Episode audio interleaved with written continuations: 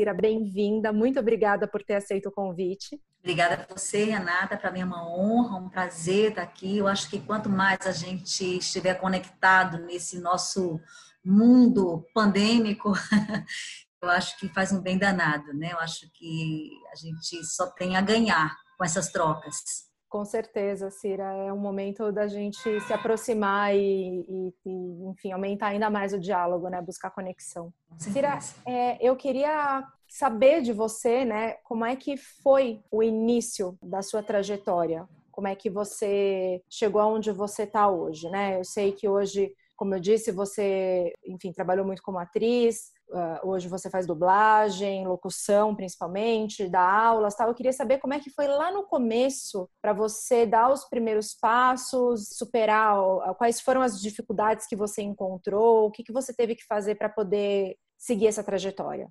Renata, é, foi muito. Eu era muito menina, né? Muito novinha e tinha uma. Eu, eu era uma criança extremamente tímida muito solitária, muito tímida, e eu sentia que tinha uma, um era é um mundo, um universo na minha cabeça o tempo todo. Para tentar minimizar a minha timidez, soube de uma de um tinha um teste para um papel, uma peça infantil que estava acontecendo nessa época eu morava em Goiânia, e eu resolvi me inscrever sem nem contar para ninguém mas por mais que eu já adorasse, gostássemos de cinema, gostasse de teatro, acho que lá no íntimo eu tinha assim essa coisa da arte, mas eu não tinha isso ainda, não tinha a compreensão do que era isso, né? Então foi assim, foi acho que eu fui fazer esse teste meio que para testar a minha timidez e para tentar me, me entender enquanto pessoa, embora eu fosse muito novinha.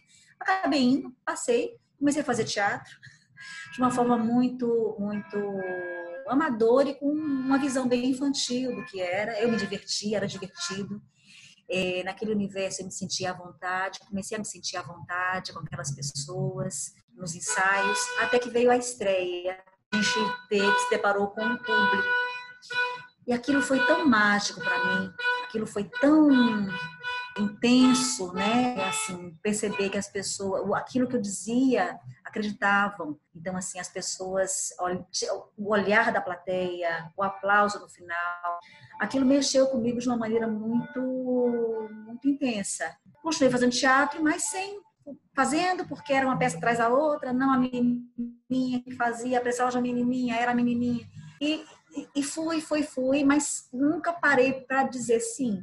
Mas o que é isso? É, eu quero isso para minha vida? Não quero. Na época da, da, do vestibular, 17 para 18 anos, eu tive que definir alguma coisa e minha família me impressionou muito porque não havia referência na minha família de artistas. Então, o teatro era visto lá em casa como uma coisa passageira, como tá brincando, né? É, é uma brincadeira para ela. E eu acabei, até para uma pressão familiar e para uma pressão com o futuro, eu optei em fazer um, um vestibular para administração de empresa. Nada a ver com teatro. Já morando em Recife, as, as oportunidades no teatro foram se abrindo de tal maneira, e uma coisa levava a outra, uma coisa levava a outra, até que eu percebi, entre faculdade e o teatro, que eu não conseguia ser feliz sem estar no palco. Eu, eu poderia até fazer qualquer outra coisa profissionalmente, contanto que aquela minha felicidade não fosse tirada. Uhum. Aquele meu momento de, de todo o processo, processo de ensaio, que geralmente são, são processos muitas vezes dolorosos, aquilo me alimentava e era um combustível, coisa que eu fizesse na vida. Né? Eu podia estar passando por dificuldades, tristezas, rompimentos de namoro, o que fosse, mas eu sei que eu ia ter ensaio à noite eu sabia que no dia seguinte eu teria outro ensaio, eu sabia que no fim de semana eu teria espetáculo. Então, então acho que o teatro me salvou, ser atriz me salvou de ser uma pessoa muito infeliz, me salvou de ser uma pessoa tímida, me salvou de ser uma pessoa medíocre, me salvou de ser uma pessoa pequena. Não que eu não seja, acho que eu, eu não sou grande, mas assim, eu acho que o teatro me fez tão bem que depois de 40 anos, eu, em 2018, eu fiz 40 anos de teatro. mesmo agora, depois de 40 anos de trajetória, eu continuo dizendo sim para o teatro, sim para a minha vida de atriz.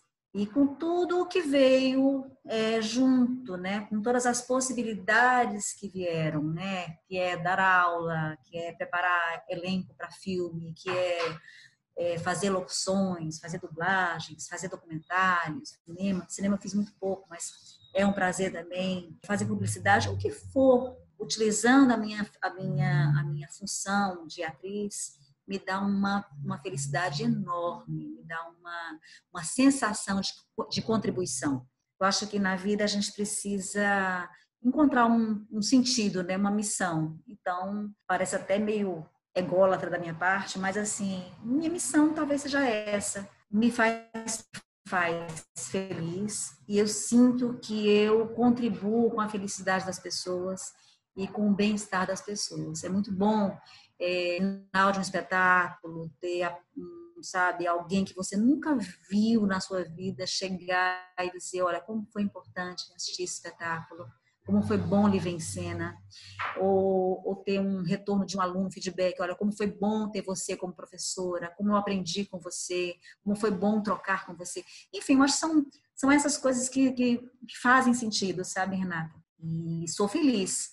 Né? Você, você perguntar, é realizada? Não, ainda, ainda espero realizar algo maior, algo, ainda estou atrás de alguma coisa para que, que, que me dê essa sensação, mas são quase 50 espetáculos de teatro, são muitos é, trabalhos de, de vídeo, são muitas, enfim, são muitos trabalhos e cada um que eu fiz, independente de ter sido sucesso ou não, me fez com certeza uma pessoa, uma cidadã, uma pessoa, uma artista melhor. Então, hoje, aos 54 anos, eu digo que, que eu sou uma pessoa com certeza, 100% de certeza, melhor do que eu seria se não tivesse tido a força de vontade de independente de qualquer pressão, de, e foram muitas as pressões, eu não ter, acho que essa obstinação pelo teatro e por ser artista me fez uma pessoa muito melhor.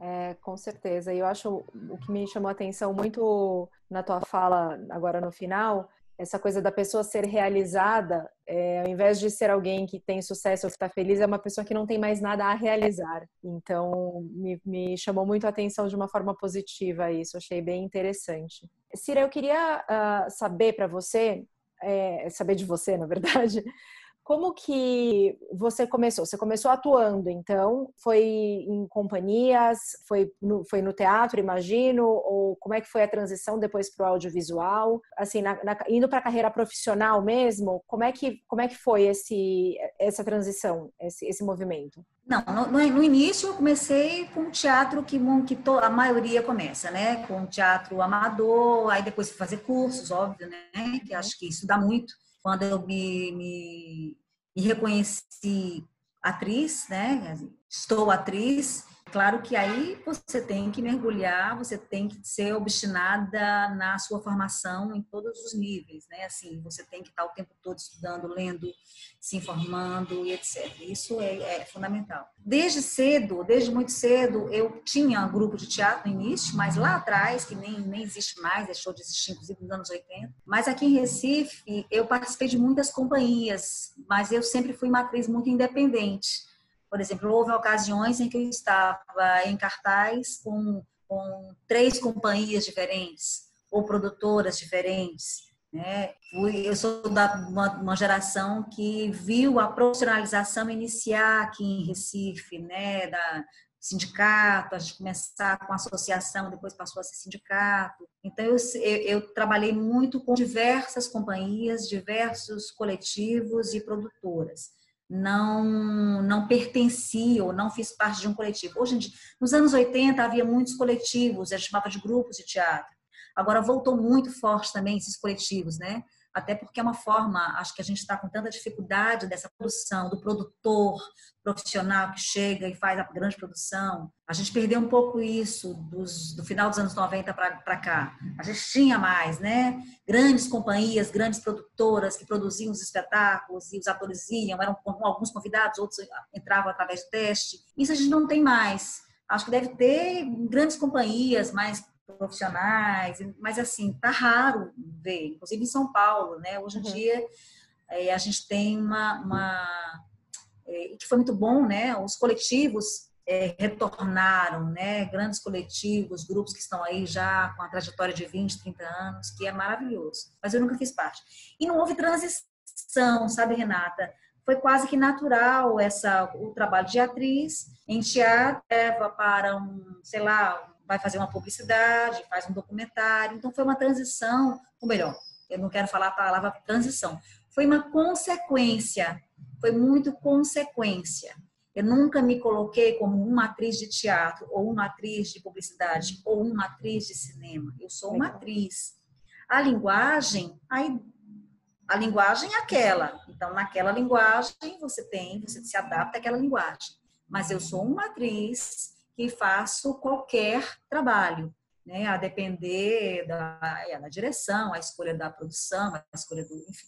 Mas eu sou uma atriz. Ponto. Os trabalhos que, que surgem para essa atriz aí são vários, podem ser vários. O nosso, o que eu acho que é importante a gente sempre reafirmar, Renata, e eu acho que eu coloco muito isso para os alunos, inclusive, para jovens atores, é que quando você resolve ser ator, eu acho que você tem que estar muito aberto para as linguagens, porque eu vejo muito ator e atriz que vão buscar o teatro ou curso de iniciação teatral porque querem fazer malhação, querem fazer Globo, ou querem ser descobertos logo e querem fazer cinema. Tem atores que só fazem cinema? Tem, acho ótimo. Tem atores que só fazem televisão? Tem problema. Tem atores que só fazem teatro? Também sem problema. Acho que é uma questão de escolha. Acho que pode ser uma escolha. Mas eu acho que se você ama a profissão de ator, acho que você tem que estar aberto e se preparar ao máximo que você possa estar fazer a transição que você quiser fazer, dependendo do momento, da oportunidade que surgir. Mas é isso, eu acho que eu sou matriz e ponto. Acho que então, ao invés de transição, seria um transitar entre né, essas diversas. Transitar entre. Legal. Exatamente. Transitar linguagens que a nossa profissão nos oportuniza. Sim. Né? Eu sei que não, nem sempre é fácil. Eu sei também que a gente, a gente às vezes tem uma certa dificuldade em saber como entra naquele nicho específico. Pois é. Né? Porque e aí, da tua, realmente assim. Da tua fala, me parece que é justamente esse se colocar à, à, à disposição uh, do trabalho que vier, porque para você me pareceu que veio de um trabalho de publicidade que você fez e começou a ter contato com pessoas talvez do audiovisual e que indicaram para um outro trabalho uh, e, e, aí assim foi indo, né? Ao invés de se fechar num universo, ah, e tal trabalho que pode ser também uma escolha, né? Mas digo para quem está tentando começar e, e quer chegar talvez em alguma frente, ah, muitas vezes, ao invés de ir diretamente, sei lá, no audiovisual, talvez o caminho seja uma publicidade, ou não se fechar para os dois, não sei, estou pensando alto aqui. Acho que não, no meu caso específico, aí eu posso falar da minha experiência, Renata, que cada um tem a sua, enfim, a sua escolha, né, e a sua, enfim, seus caminhos, mas assim, eu sempre busquei não me fechar, Legal. me preparar, me preparar, sempre estudar, é, me preparar, ler muito, me tá, estar sempre é, antenada, o mais conectada possível com, com tudo, mas me deixando aberta para as possibilidades. Ah, surgiu um trabalho, ah, e, primeiro, sempre vai acontecer. Isso você pode ter 20, 30 ou 80 anos. Sempre bate, a, a, o primeiro momento é a insegurança. Não sei fazer, não sei fazer mas a gente tem que se colocar para não sei fazer por quê, se eu ainda nem fiz. Né? Então, eu acho que, que o mais importante é que a gente deva fazer esse trabalho que você está fazendo agora. Se você é inteira no que você faz, se você coloca sua inteireza no que você faz e você tenta buscar o melhor que você consegue, o melhor possível do que você do que você está fazendo, eu acho que isso de alguma maneira vai repercutir em alguma coisa alguém vai te observar.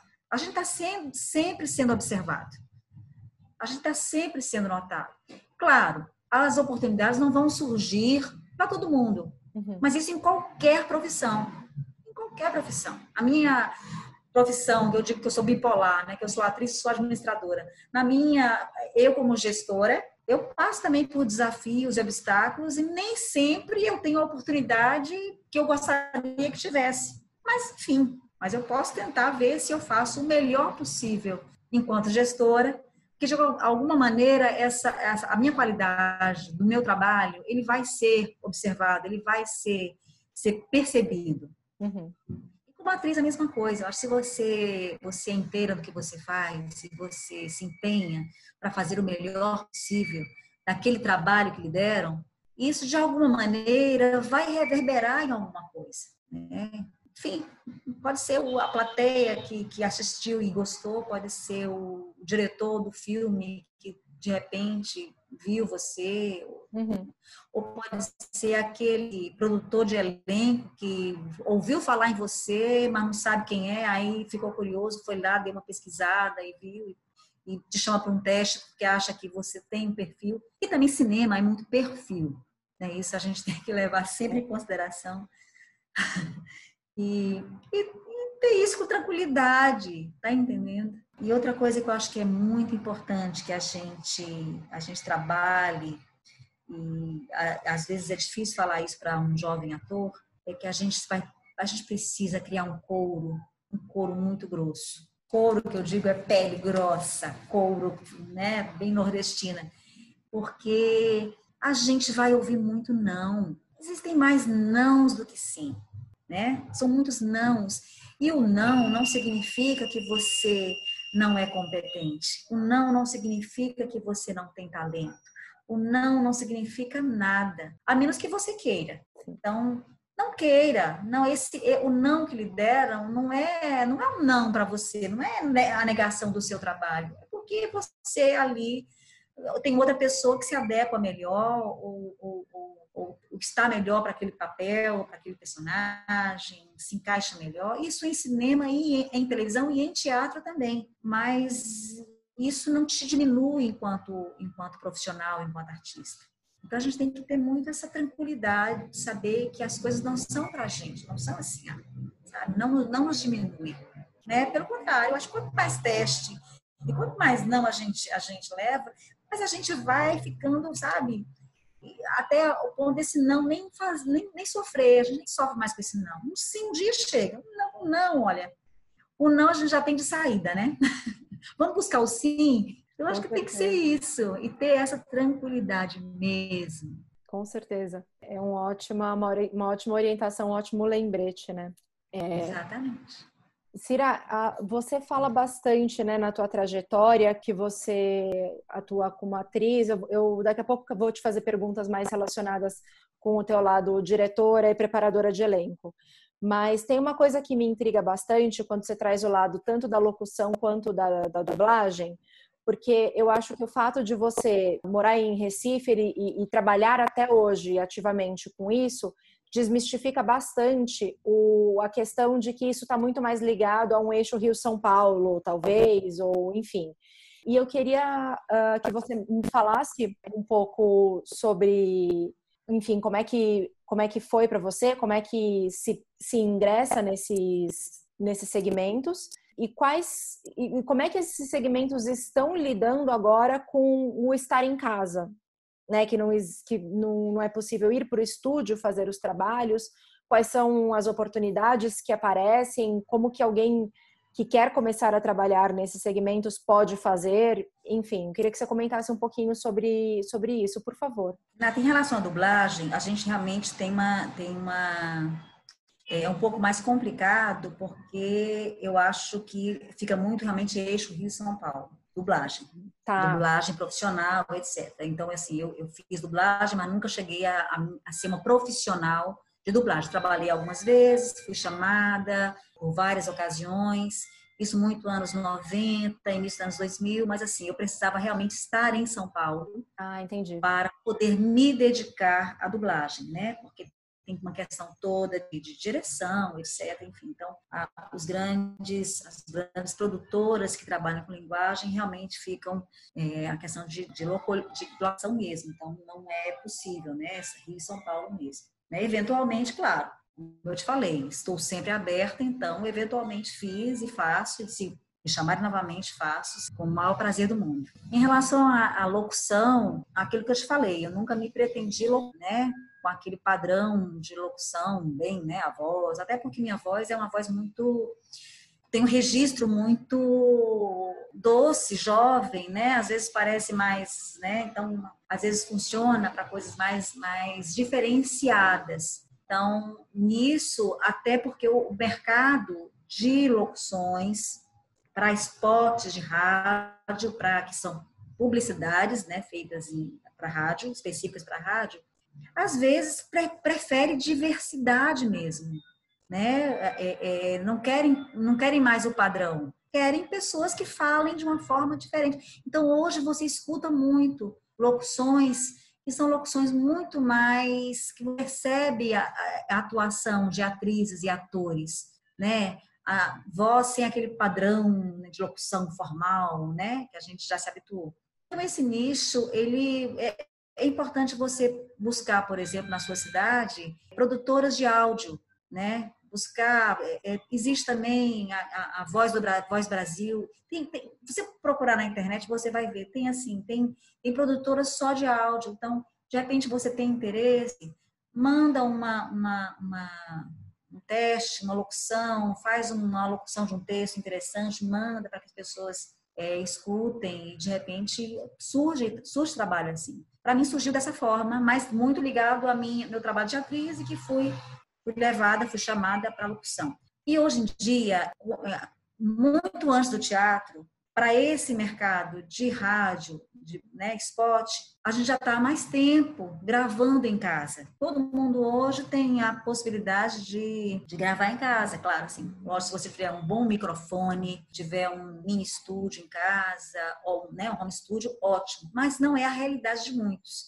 Então, você busca soluções. Eu vou dizer aqui uma coisa bem absurda, mas fica como o programa o que você está falando é mais com relação ao nosso, nosso universo de, de atrizes, eu vou dizer uma coisa bem absurda, mas olha, eu já fiz locução colocando o microfone dentro do guarda-roupa. Olha só! Por falta de. Era uma, uma, urgência, eu não tinha como me locomover, como me deslocar para estúdio. Fiz e deu certo. As próprias roupas fazem o, Vou me matar, viu, Renata? É você. Não, tudo bem. É, é, já, já, já diminui, porque, porque né, o que, qual o problema de você fazer locução em casa? Você tem que buscar um ambiente que você não tenha interferência de barulhos, né? Numa cidade grande é complicado, que você tem buzina. Agora mesmo estou conversando com você e ouvindo aqui buzina. É buzina, é briga, confusão. Então, você tem que buscar um lugar que seja o mais silencioso possível e você tem que melhorar a acústica para não ter reverb, não ter, sabe, esse som metálico. Enfim. Às vezes, você põe um microfonezinho dentro do guarda-roupa, funciona lindo. Eu amei então, essa dica. Então, é, a gente vai buscando, claro que, lógico, que ideia é você ter, e hoje em dia é fácil você ter aquelas cabinezinhas, mini cabines, ter um microfonezinho legal. Tem alguns, alguns smartphones e iPhones que tem o som perfeito, você grava ali, já manda, já edita, já tá tudo resolvido. Então, hoje, pleno século 21, 2020, o ano que deve ser cancelado, nós temos muitas opções, muitas possibilidades, muitas ferramentas para a gente desenvolver o nosso trabalho de uma forma profissional e de qualidade, com qualidade. Não estou dizendo que a gente vai fazer, eu falei desse, dessa, dessa ideia do microfone no guarda-roupa, não estou dizendo com isso que eu estou diminuindo o, o, trabalho ou dizendo que ele foi menos profissional. Não, ele foi, ele passou, foi aprovado, foi correto, foi para a rádio, tudo beleza, tá entendendo? Mas ninguém que está ouvindo imagina que estava dentro de um guarda-roupa gravando uma, uma locução. Então, a gente tem que ser criativo, Renata, em tudo. Em tudo a gente tem que acionar o nosso lado criativo e a gente consegue dar conta e vai, vai se embora. É feito, se você vai para os bastidores de, de qualquer VT publicitário que tem de fita banana pegando a roupa, ou que tem de clipe, não sei o quê, e na frente está tudo lindo, a maquiagem perfeita, só Deus sabe o quanto está ali suando. É isso, né? Uma coisa é a, a, a expectativa e outra é a realidade. Sempre. E a gente tem que ter muito jogo de cintura e muita criatividade, meu amor, porque olha, é por aí, viu? Simbora. Espero que não me massacrem pelo que eu contei para você, mas é um segredo Imagina, só nosso, né? é um, foi um jeito de você manter a qualidade profissional. É, é isso, é, é trabalhar com, a, com, o material que a gente tem, com a, né, jogar as, com as cartas que a gente tem na mão. Falando em barulho aqui, a moto que passa, tá tudo certo. É, faz parte, é isso mesmo. Faz, total falando né, nessa necessidade de criatividade e adaptação, é, eu queria saber, teu lado produtora, quais são os grandes desafios de uma produção? Assim, quem quer produzir algo, como, por onde começar? Quais são os grandes desafios ou que você já encontrou, que você vê hoje? Vamos falar um pouco sobre isso. O grande acho que para mim, pelo menos, Renata, o grande desafio ele é, é ligado à administração, é, é, administrar esse negócio, porque é um, quando você pensa em produzir, você tem que pensar que você vai é um produto, uhum. você vai, né? É, é um produto que merece ter uma qualidade artística imensa, mas é um produto que você que você vai administrar, né? Com todos os os problemas possíveis e inimagináveis. Então, você vai ter que ter dinheiro, vai ter que ter recursos. Isso se for uma produção, que também a gente pode produzir sem dinheiro, mas assim, se for uma produção que você quer uma produção profissional, com todos os profissionais envolvidos, recebendo é, valores correspondentes ao mercado, valores é, praticados, os valores que os profissionais envolvidos merecem, até pela trajetória. Então, assim, você tem que primeiro ter esse recurso, né? Aí a gente vai, enfim, tem mil possibilidades. Existem a possibilidade de, de atrás de uma na questão mecenas, que hoje é mais difícil, mas a gente vai atrás de leis de incentivo à cultura, né? A gente tem a Lei Rouanet, que está mudando de nome, enfim, não sei como é que vai ser isso agora, não sei como é que vai ficar essas mudanças, né? Com fim de Ministério da, Cultura, e, não quero entrar nessa seara, não. Não sei como é que vai ficar, mas é, é, é uma ferramenta importantíssima para a produção de teatro, de cinema, mas vamos falar especificamente de teatro. É uma ferramenta importantíssima, né? A gente conseguir é, recursos através da Lei Rouanet, porque há muitos anos atrás, quando eu fazia teatro, a gente tinha uma facilidade de terem patrocínios diretos, as pessoas haviam mecenas, as pessoas patrocinavam muito teatro. Ou então você, você conseguia vender com a, com a, sua boneca de programa, né? Você fazia uma boneca do seu programa, programa do espetáculo, e você vendia espaços ali. Você vendia espaços. Isso você começava a produção bem antes. Então você vendia esses espaços publicitários e você conseguir os recursos necessários para levantar uma produção e pagar a equipe, etc. Havíamos também uma outra realidade no Brasil que as pessoas iam muito a teatro, né? Então a gente tinha público, né? E quando o espetáculo fazia muito sucesso, a gente tinha casa cheia, etc. Então, o próprio é, a própria bilheteria também facilitava essa essa essa, essa sensação de, de, profissionalismo, né? Porque todo mundo era bem pago, enfim. Mudamos, mudou tudo, né? O Brasil mudou, a nossa realidade mudou. A gente hoje tem um desafio muito grande de levar público ao teatro. É um desafio levantar uma produção. A gente acaba ficando um pouco dependente dessas leis de incentivo, dessas, desses fomentos à cultura. De alguma maneira a gente precisa, né? Enfim, mas eu não sei se respondi sua pergunta, Renata. Era mais para, enfim. Agora eu acho que também você pode produzir um espetáculo sem esses recursos. Quando eu fiz 40 anos de teatro, rapidinho, vou tentar ser breve. Eu, eu resolvi, eu, eu saí pesquisando, eu queria, eu queria estar no palco. Eu queria estar no palco para comemorar meus 40 anos de teatro. E eu busquei muito textos, pesquisei muito e nada de assim, não encontrava um, um, um espetáculo, um texto que eu protagonizasse de fato, assim, que eu tivesse realmente é, um protagonismo que eu quiser, que eu queria, falando coisas que para mim estavam muito importantes, seriam muito importantes falar. Vários assuntos. Um seria a questão da invisibilidade da mulher depois de uma, de uma certa idade, a questão do, da misoginia, sabe, o machismo que a gente enfrenta diariamente, as nossas dores, a vontade de, falar, de, de, de, de estar em cena com personagens que eu nunca tive a oportunidade de fazer. Dou, dou um exemplo.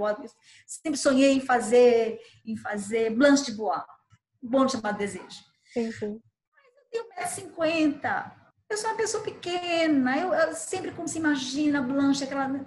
Sempre tive vontade de fazer, sei lá, Antígona. Antígona. Antígona, montar um espetáculo Antígona, não sei o que vai ter público. Então, assim, aí eu não encontrava nada, aí o que eu fiz? Eu escrevi. Eu escrevi um texto. Eu escrevi um texto, já tinha tido um esboço dele lá atrás, e escrevi, chamado Próxima, que brinca um pouco com, com essa história do até dos testes. Próxima, a fila anda, é a próxima, a próxima personagem, é a próxima fala. então, aí eu texto, uma coisa. Esse texto é tua estreia como dramaturga, né? Foi, foi. Legal. Aí pronto, eu, eu estreiei como dramaturga. Aí eu escrevi. Assim, tá, tudo bem, tô com texto, o que, que eu faço? Aí juntei, aí pronto, aí chamei uma, uma, uma, pessoa queridíssima, que ela é uma diretora, atriz maravilhosa, Sandra Possani, de Porto Alegre. Ela estava morando aqui em Recife, hoje ela voltou a morar em Porto Alegre. Uma atriz maravilhosa e ela topou dirigir.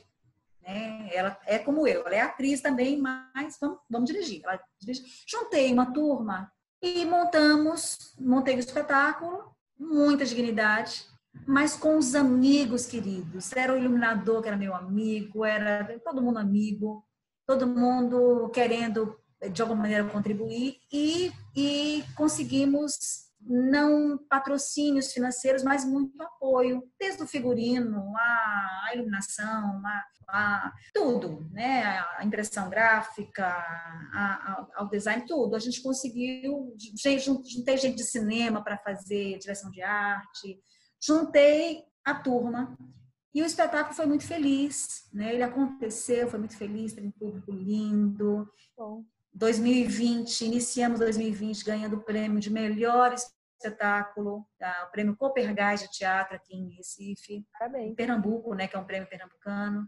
É, melhor espetáculo, melhor atriz, é, melhor iluminação, melhor música original, enfim, e foi um espetáculo, uma produção extremamente digna, juntando teatro e audiovisual em cena, sem patrocínio. Então, acho que também vai, é, é muito assim: você quer? Você. É isso que você quer? Vamos ver como é que a gente consegue levantar essa produção. Vamos ver quem é que está comigo nesse barco quem é que, quem é que topa. E ser muito transparente. Assim, se tiver, entrou dinheiro, todo mundo ganha, não entrou, não pode ter prejuízo, né? Ninguém teve prejuízo. Eles, mas, e os cachês que nós recebemos, todo mundo recebeu. Fomos, fomos, participamos de muitos festivais com esse espetáculo, todo mundo foi pago. Ninguém ficou rico, mas assim, foi um espetáculo que teve uma dignidade, uma trajetória linda. Teríamos continuado agora, mas a pandemia realmente tirou um pouquinho a gente de tempo, enfim, vamos, ver se a gente, se 2021 a gente consegue voltar, porque é um espetáculo que ainda está muito verde, muito, ele, ele ainda, ele ainda pede palco, né?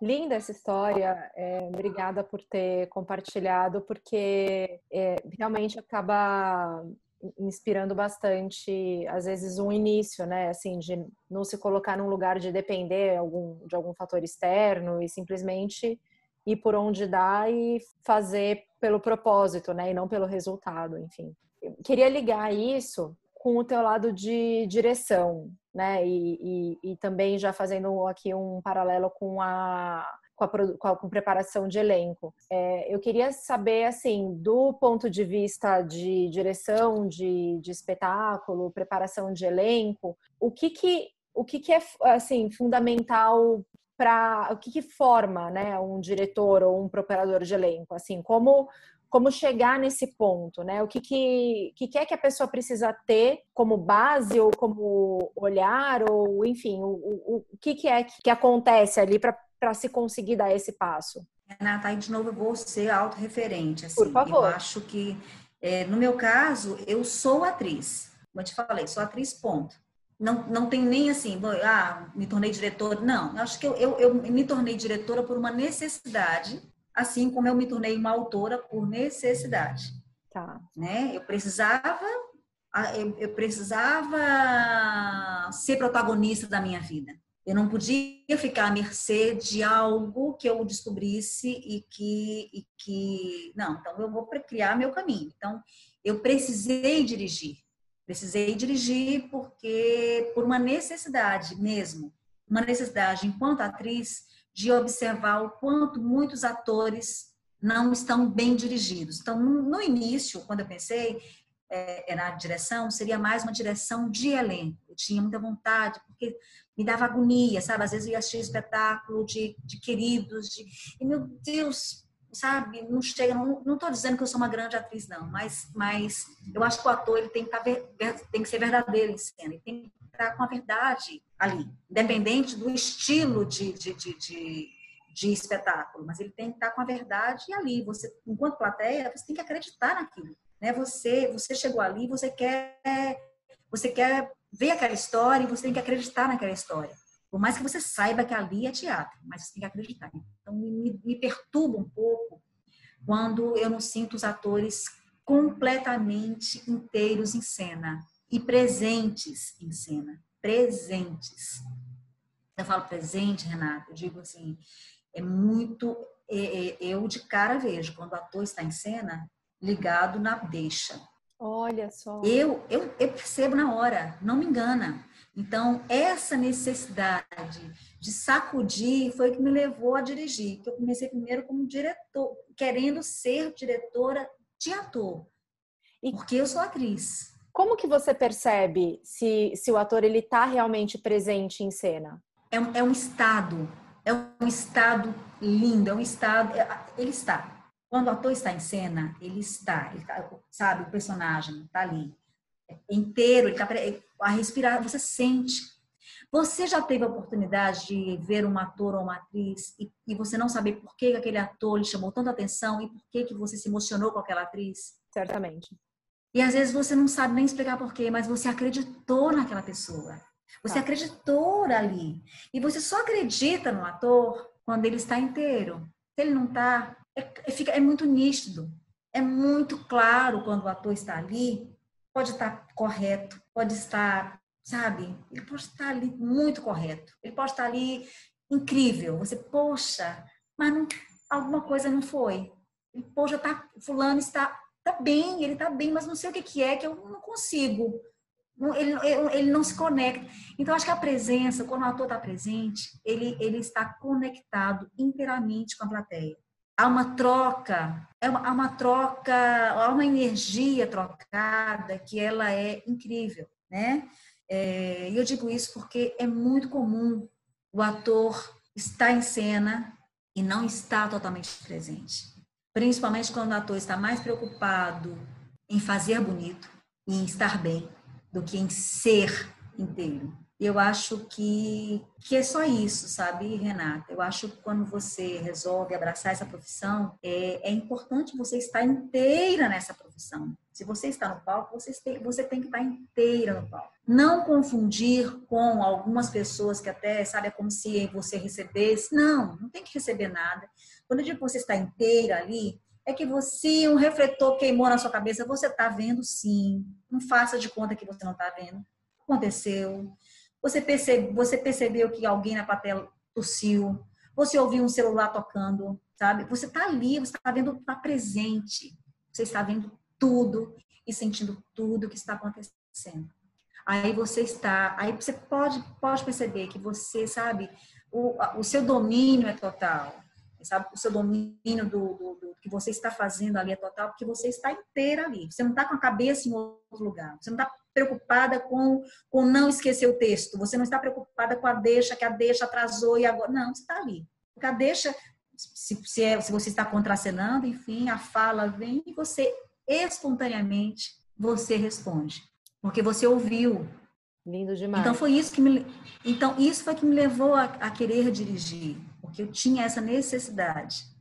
E não me levou só a dirigir, como me levou também a, a, a, a atuação para cinema, para preparação, como para também para dar aula. Porque é isso que eu, que eu busco no, no outro, assim, inteiro seja presente, reaja a mim, reaja ao que está acontecendo, enquanto personagem, lógico, mas reaja ao que está acontecendo.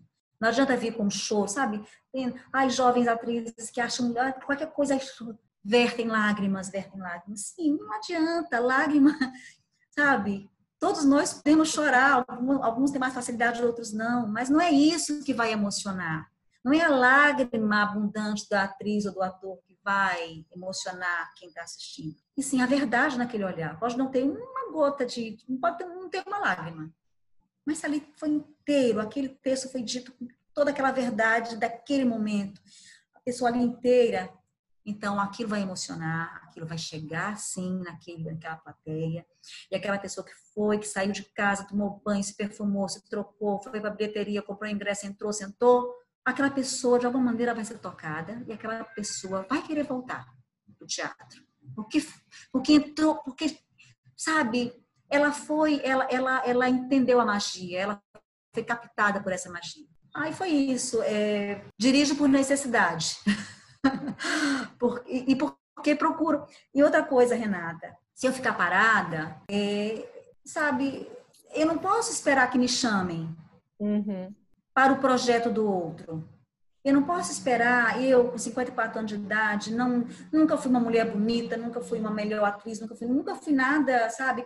Então, eu não posso ficar parada. Se não tem texto para mim, eu escrevo. Se eu não estou concordando com a direção, eu vou dirigir. Se eu não, não ninguém me chama para nenhum projeto, eu vou produzir. Maravilha. E a gente tem que lembrar que a gente tem que ser protagonista das nossas vidas, porque a gente não pode ficar os nossos sonhos só nós podemos realizar. A gente não pode esperar que, se eu sonho com isso, eu não posso esperar aqui sentada que alguém vai, vai chegar uma pessoa que eu sou tão maravilhosa que alguém vai me descobrir. Não, eu vou fazer.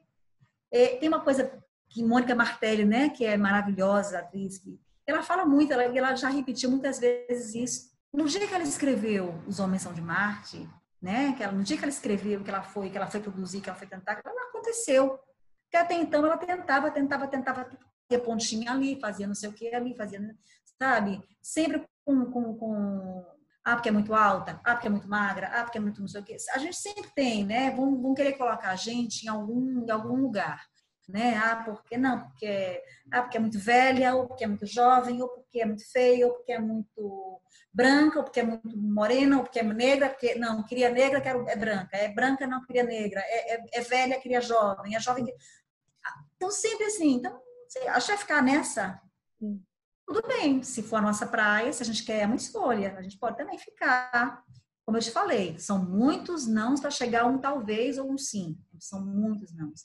Sim, mas enquanto os não estão acontecendo, a gente não pode tentar uma coisa, uma brincadeira aqui, uma coisinha ali, tá entendendo? Acho que a gente pode, pode buscar, até para a gente descobrir o que, que a gente, do que, que a gente é capaz também, né? Porque às vezes a gente não sabe do que, que a gente é capaz.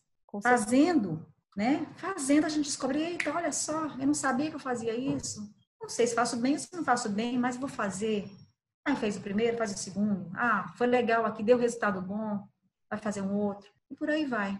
Falei muito, não sei se eu respondi, Renata. Eu sou muito prolixa, né? E aqui pode eu falar. Sou prolixa, nossa. Imagina, tô aqui para te ouvir. A função viajo, é. Para quem busca embasamento teórico, né, para esse lado de direção, tem algum livro que pode ajudar nesse, nesse aspecto? Renata, são tantos. Eu acho que primeiro tem que estudar logo toda, né? Estudar muito Stanislavski, estudar Grotowski, tem que ler muito, todo, porque assim foram, primeiro que assim são fundamentais, né? É, é, Stanislavski foi fundamental para tudo que a gente fez no século 20 e 21. Então, ah, não gosto, não, tem que, pode não gostar, mas para estudar, vai entender, vai mergulhar, depois você você venha com a sua teoria, mas estude essa. Né? Eu acho que, que e todos os Grotowski, aí vem para Boal, vem vamos estudar um pouco o Teatro Nacional, todos que vieram antes da gente, lê muito. Eu gosto muito do Peter Brook, acho que ele tá, traz uma coisa muito. É muito legal ler Peter Brook, a gente vai descobrindo muita coisa. E, e não acho que tenha fórmula. Eu acho que tem, são muitos os livros, são muitas, são até ler textos teatrais nos ajuda a, a encontrar um caminho interessante de direção. E também estudar muitos diretores que são referências, né? A forma como trabalha, como aborda é, o trabalho, como aborda o ator, como lida com o texto. Eu posso até depois até mandar para você algum, porque agora não me vem muito, muito um livro específico não, mas eu posso lhe mandar uma relaçãozinha. Muitos livros me fizeram me fizeram muito bem, assim. Não, eu manda assim muito... que, eu, que eu disponibilizo ah. depois aqui. Vai ser, vai ser ótimo para quem está buscando. Certo, certo. E... Mas gosto muito de Peter Brook, viu? Gosto é. muito de ler Peter Brook, leio sempre e passo alguns anos, aí volto a ele, aí passa uma década, volto a ele, enfim. Mas são muitas, são muitas referências. Cira, antes de eu ir aqui já ir para a última pergunta, eu queria saber assim uh, desse, uh, da tua, do teu lado educadora, né? Você tem um trabalho muito relacionado. Primeiro, eu acho incrível como você pegou o que era para ser uma pseudodiversidade, que é ter uma formação mais ligada a um, um, lado não artístico, administração, converteu isso para o seu meio de paixão, né? E, e aliou isso com a gestão, é, gestão artística, de espaços artísticos. E o teu trabalho como educadora está é, tá muito ligado também não só à interpretação, mas à, à, ética, né? À, economia criativa, à produção cultural. Eu queria que você me contasse um pouco mais desse trabalho, e aí depois eu faço a última pergunta, por favor. Como eu te falei, a formação é contínua, né? Então, não, paro. Então, assim, curso de ética na gestão cultural, fiz um, um curso muito interessante pelo MINC, só de economia criativa. Então, eu estou sempre eu sou bipolar, né? Como eu sou, como você falou, sou administrador e sou artista. Então, eu tenho que estar sempre buscando, buscando conexões, né? Onde essas duas essas duas áreas que aparentemente são tão díspares, onde é que elas podem se juntar, né? E, na verdade, até te falei no início que eu acho que teatro é, é importante para todas as profissões, né? Porque a gente, a partir do momento que você se conhece, você também se desperta para conhecer o outro e, e teatro nada mais é, ou melhor, sendo bem resumindo, teatro é, é o, é, é, é o, o estudo do ser humano, né? Acho que é um pouco isso, você estudar o ser humano.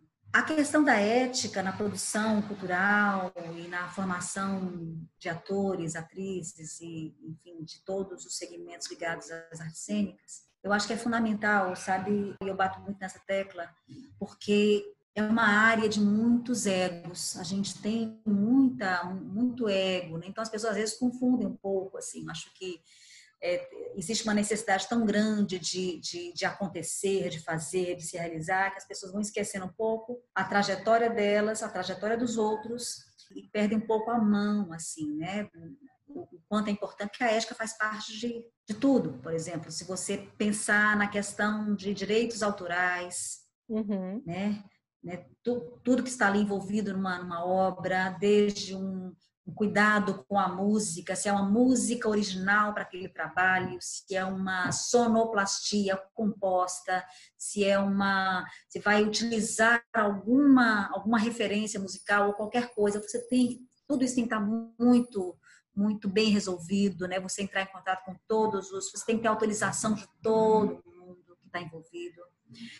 Então, isso só para início de conversa. Mas a ética está em tudo. Você vai começar a ensaiar com uma equipe, a forma de se comportar, a ética no horário. Isso eu coloco muito com os alunos. Não adianta você achar que você é bom ator, que você é um bom profissional, se você, se o ensaio está marcado às sete da noite, você chega às oito. Você deixou de ter, você deixou de ser ético com todos os a, a equipe que está às sete horas esperando. Né? Então, se a aula começa às sete, os meus alunos têm que estar no, no, na sala de aula preparados, não só na sala de aula, eles têm que estar com a roupa trocada, a roupa de ensaio, eles têm que estar organizados, alongados, aquecidos vocalmente, pelo menos 15 minutos antes, para que a aula comece às sete. Isso é ética, isso é ética, né? Então, eu estou falando assim para a gente ter uma. Porque às vezes a gente fala ética como uma coisa tão distanciada do nosso dia a dia. Não, a ética está em tudo, né? Use sua garrafinha de água, leve sua garrafinha de água para não usar o copo descartável, porque isso é uma questão ética também. A gente tem que pensar na questão desse material plástico que é descartado. Então, tudo isso, a gente está falando da questão ética, de você, você ser um ser humano melhor, você ter, você ter cuidado com tudo ter cuidado com seus pares, ter cuidado com seus colegas, você ser educado, você está, por exemplo, sempre ser uma coisa que é muito importante. Num set de filmagem, você tem que saber se colocar muito bem. Você não pode interferir em trabalhos que não são seus. Se você está ali como atriz, você é apenas atriz. Não se envolva com mais nada. Você não tem que estar, a não ser que peçam sua opinião. Se não pedirem, ali tem o diretor principal, tem o primeiro assistente, segundo assistente, deixa com ele, tem o continuista, tem o figurinista, tem o maquiador. A maquiagem, obviamente, foi um, um trabalho de visagismo aprovado pelo diretor.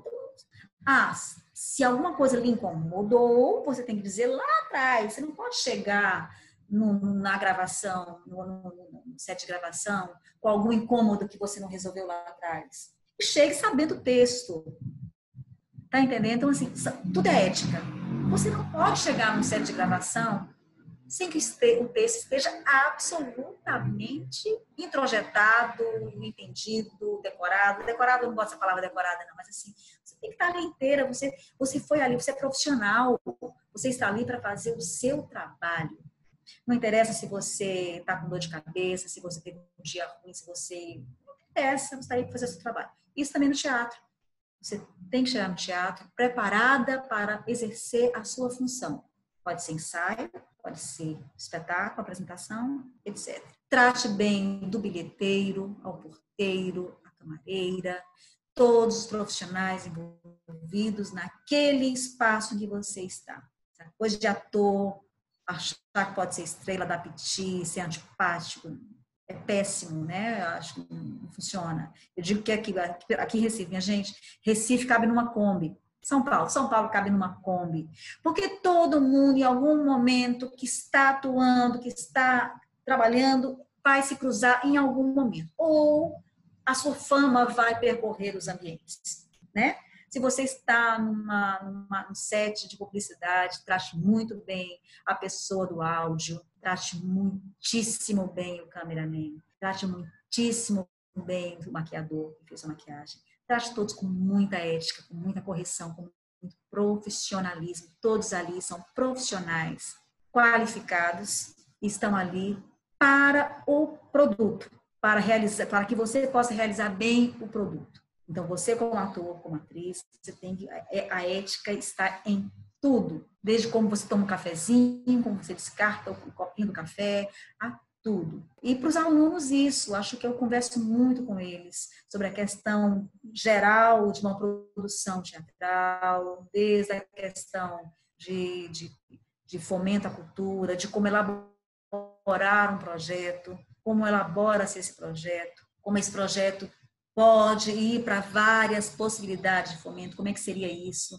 É, depois de aprovado, como é que funciona? Como é que você pode, né, a questão de prestação de contas, de organizar isso metodicamente em todas as fases de uma, de uma produção cultural, porque isso tem início, tem meio, tem fim. Você terminar uma produção cultural, terminar uma trajetória de um espetáculo, é, ele pode ficar um ano em cartaz, dois, três, depende, né? Como eu te falei, é, o palco que chama o espetáculo. Tem espetáculos que já deu, tem espetáculos que ficam dez anos em cartaz e o palco continua chamando. Mas você terminar essa sua trajetória com gostinho de quero mais, com todo mundo feliz por ter participado daquele projeto, com mais amizades do que inimizades, com mais saudades do que, do que, sabe, ai, que bom, né? do que alívios, mais saudades do que alívios. É, então, então isso, isso é ética. Você ser uma profissional ética em todos os sentidos, com todos os profissionais envolvidos e ética com o público.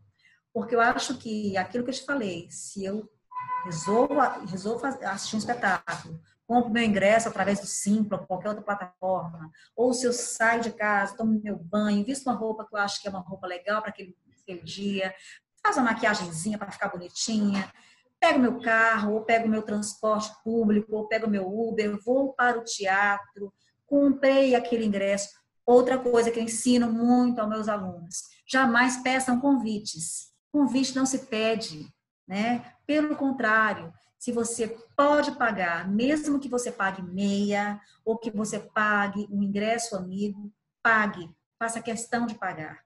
É, eu acho que isso também faz parte da ética profissional. Né? Você não pode querer que as pessoas, assim como você você quer uma casa cheia, o seu colega também quer, então você não deve pedir ingresso, pedir convite, né? Você vai assistir e prestigie seus colegas, prestigie, vá para o teatro, prestigie a, a, a, cadeia produtiva, pague e seja ética com o público, no sentido de dê o seu melhor, né? Quem foi lá, quem está lá sentado na plateia, não quer saber se, se tem pouco público ou muito público, se ele, inclusive é um constrangimento para o público, às vezes, quando está lá e é pouco, tem pouca gente na plateia, né? O público se sente constrangido. Então, mesmo que você faça o teatro para 10 pessoas, 15, acontece, pode acontecer, teatro acontece isso. É, faça com que esse público fique à vontade, não se sinta constrangido. Olha só. Faça com que esse público que for lhe prestigiar, prestigiar o seu trabalho, se sinta absolutamente confortável, faça ele se sentir feliz e faça esse espetáculo para ele. Olhe nos olhos dele, diga obrigado, porque eu estou fazendo para você. E você veio, você é o único na plateia, mas você veio. Como você bacana, como você teve coragem de sair de casa com Netflix, Amazon Prime, com tanta. Você saiu de casa, você veio ver. Então, obrigada por você estar aqui. Faça o seu melhor para essa pessoa, para esse público de 5, de 10, de 15 ou de 500. Faça o seu melhor. Isso é ética. É ética profissional que a gente tem que ter. Nossa, Cira, é... fico até sem palavras depois que eu sou muito fã da ética, né? Assim, desde o meu primeiro professor que deu o texto ética do Stanislavski para ler e é uma coisa que eu busco ter comigo sempre. E eu acho inspirador demais te ouvir falar sobre isso, porque é realmente expandir o horizonte para além da, só da ética do trabalho em si, ou, uh, enfim, uma coisa limitada, né? É, é realmente estar tá ligada com absolutamente tudo, né? Liga muito com o que você falou lá atrás, na, no começo da entrevista, de estar tá plenamente presente né, é, em cena, seja no, audiovisual ou no teatro, mas acho que no teatro essa questão tem uma outra importância justamente pelo que você trouxe que a pessoa está presente ali olhando ao vivo. Fascinante te ouvir falar sobre isso. Eu posso imaginar a sorte e o privilégio que os seus alunos têm de ter você como educadora, porque é realmente um tema que me é muito caro e eu acho que falar sobre isso é sempre fundamental. E Cira, encaminhando aqui para o final, não tenho como deixar de te perguntar qual é a sua visão para o cenário artístico agora? Não dá nem mais para falar tanto em pós-pandemia, né? Porque agora a gente já está começando a se acostumar um pouco com esse formato, uma coisa meio híbrida ou enfim, como é que você vê isso? Se você acha que vai ter alguma grande mudança, digamos, quando sair a vacina e as pessoas voltarem para a rua, o impacto disso no teatro, no audiovisual? Qual, qual é a tua visão com relação a isso?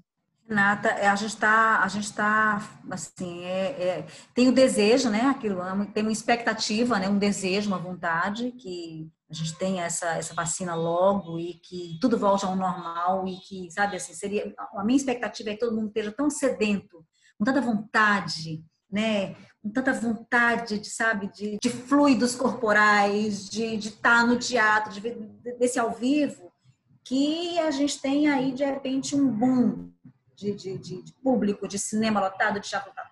Essa é a expectativa posso sonhar. Agora, eu acho que a gente vai estender esse, esse, essa sensação de medo ainda por um bom tempo. A, eu, a sensação que eu tenho, que a gente não vai, tudo vai voltar. Claro, a gente está vendo aí, de repente, uma flexibilização mínima que aconteceu, lotaram as praias, né?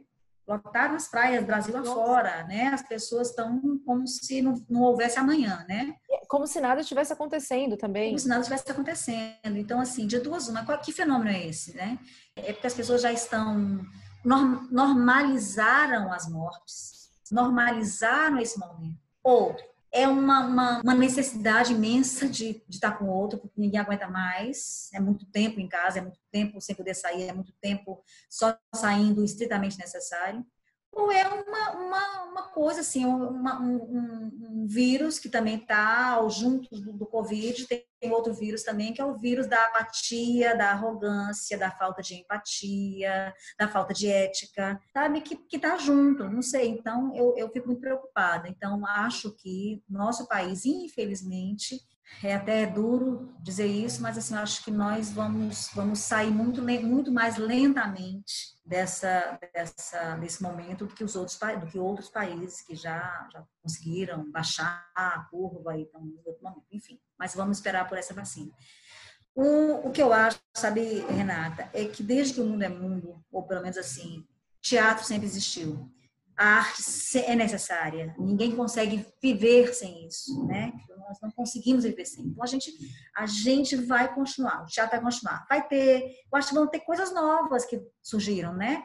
Plataformas novas, ideias novas, é, teatro live no Instagram, não sei o quê, pelo, pelo Zoom, pelo Google Meet, pelo, pelo YouTube. São coisas novas que estão surgindo, mas que não vão, não vão tirar o teatro. Eu acho que a gente vai, agora a gente precisa estar aberto para adaptações, né? Ir se adaptando. Eu, quando quem, quem era Cira em janeiro, pensar que eu ia estar tá lidando com o Instagram com a, como eu estou lidando hoje. Para mim, Instagram é uma coisa tão fora do meu, da minha realidade. Sabe? YouTube era uma coisa tão fora da minha realidade, era coisa de youtuber, uhum. blogueiros. Instagram era para celebridades. A gente está, agora o Instagram faz parte de, sabe, a gente está o tempo todo. E ah, vai ter a live de fulano que eu vou ver. Ah, tem Sim. E a gente, a gente abraçou essas plataformas, a gente está abraçando por necessidade. E eu acho que sempre foi assim no mundo. Por necessidade, a gente se transforma. Por necessidade, a gente dá um passo adiante. Por necessidade, a gente muda o caminho.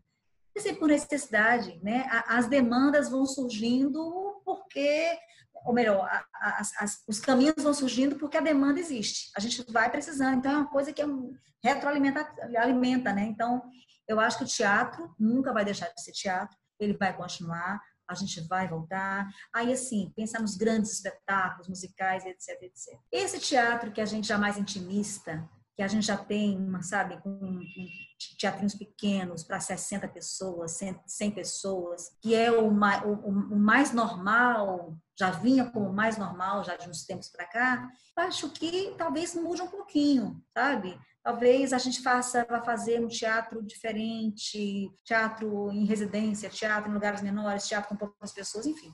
E utilizando essas possibilidades também de explorar caminhos, que é através de plataformas remotas. Eu tô achando, no início eu fiquei contra, hoje estou achando até, sabe, tá dando para brincar um pouquinho e vamos ver, assim. Tô com alguns projetinhos aqui, pensando, tô tentando, já dirigi uma, um teatro live, já, e vamos embora, já, a gente está buscando. Mas é isso, amada, eu acho que a gente a gente está sempre em transformação, que bom que a gente não fica né, engessado, a gente precisa estar se renovando, se conectando com o novo.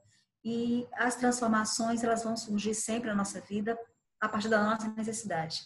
Né? A gente muda de profissão, o que a gente precisa, a gente se torna outra pessoa, a gente se torna um ser humano melhor por necessidade, né? Porque imagina, se, se a gente não se torna um ser humano melhor a cada dia, a gente fica insuportável, né? Então, se a gente fica insuportável, ninguém aguenta a gente. Se ninguém aguenta a gente, a gente fica só. Então, ou a gente melhora, ou se adapta, aí a gente deixa para ser péssimo ser humano no nosso banheiro, sabe? A gente olha no espelho e fala um monte de atrocidades. Ah, porque aquele ah, desgraçado no trânsito. Enfim, a gente, a gente é um ser humano, né? Como ser humano somos complexos, mas a gente tenta sempre mudar, se adaptar, transformar, inventar, ter criatividade. Então, isso, então nesse aspecto, se a gente pensar em algo positivo, não tem nada de positivo, viu? Essa pandemia, assim, foi péssima em todos os sentidos, né? A quantidade de mortes, enfim, nem nem nem nem isso nem se fala. Mas assim, a gente precisou, a gente necessitou buscar caminhos. Vai acontecer agora em setembro aquele festival bem interessante, acontecendo dentro de um teatro, no palco, mas com câmeras e sendo ao vivo, sendo ao vivo. Enfim, coisas acontecendo, muita, muitas, muitas ideias acontecendo. Enfim, vamos, vamos aguardar e tentar ser o mais otimistas possíveis e seguir a vida. É. Cira, eu queria te agradecer muito pela, pela nossa conversa, por essa troca como você disse, eu acho que só da gente estar tá aqui conversando já é já é algo importante de se fazer agora, né? Especialmente agora em tempos de isolamento e de, e, e de confinamento e ajuda a gente a expandir horizontes, a pensar junto e se inspirar. Então, muito obrigada por estar tá aqui com a gente hoje. Ai, e, e obrigada a você, Renata e por ter dividido a tua perspectiva, a tua trajetória, que com certeza vai plantar sementinhas em, em quem está ouvindo e espero que ative várias caixinhas na cabeça para a gente conseguir pensar para além delas, né? Olha, Renata, eu te agradeço muito, é muito bom. Eu te falei, só da gente estar tá independente da presença física, a gente poder se conectar de alguma maneira e conversar sobre arte, sobre teatro, sobre cultura, e, e não nos percebermos muito sós, né? A gente perceber que somos muitos e de alguma maneira estamos todos conectados e, e, e querendo muito é, que o mundo melhore, eu acho que isso já é um presente maravilhoso. E, e digo uma coisa, para quem quer ser ator, quer ser atriz, quem está no início de carreira, quem tem, sabe, quem tá, tem esse sonho, essa vontade, e, e seja, eu acho que nós precisamos de um mundo com mais artistas. E a gente não pode ter medo, né? Nos colocam muitos medos, mas se a gente a gente tem que lutar pelo que a gente que a gente acredita, pelo que a gente gosta. Eu acho que o mundo precisa muito, mas nesse momento o mundo precisa muito mais de atores, de, de atrizes, de bailarinos, de cantores. A gente precisa muito mais de pessoas sensíveis do que de outras profissões, sem querer diminuir nenhuma, nenhuma profissão. E se você é, percebe que você é feliz sendo atriz, é feliz, é mais feliz, consegue ser mais feliz sendo ator, independente dos obstáculos que você vai ter, seja, tente, vá, seja feliz. Porque você sendo feliz no que você faz, você vai contribuir muito com o mundo. De alguma maneira você vai contribuir, viu? E agora, se você não se sente tão feliz assim, então vá fazer outra coisa, continue sendo sensível, vá assistir teatro, prestigie as artes, leia bons livros, escute boas músicas, vá ao balé e incentive seus filhos a amarem a arte mas é isso. Mas se você quiser ser ator, quiser ser atriz, independente da sua realidade, do seu momento de vida, não abra mão disso não. Não está precisando de pessoas sensíveis e artistas. Acho que a arte tem que... A arte salva o mundo. Com certeza. Afinal, é o que está nos salvando agora na pandemia, é isso. Livros, filmes, música. Eu acho que a arte salva. Você está completamente certa. A arte salva. Cira, muito obrigada. Obrigada a você, Renata. Espero ter contribuído um pouquinho. Espero ter contribuído um pouquinho. Eu sei que sou prolixa, falo demais, mas enfim, é, eu sou assim. Não, Não foi um pouquinho, foi muito, viu? Muito obrigada. Um beijo enorme. Beijo. Boa sorte com o projeto. Obrigada.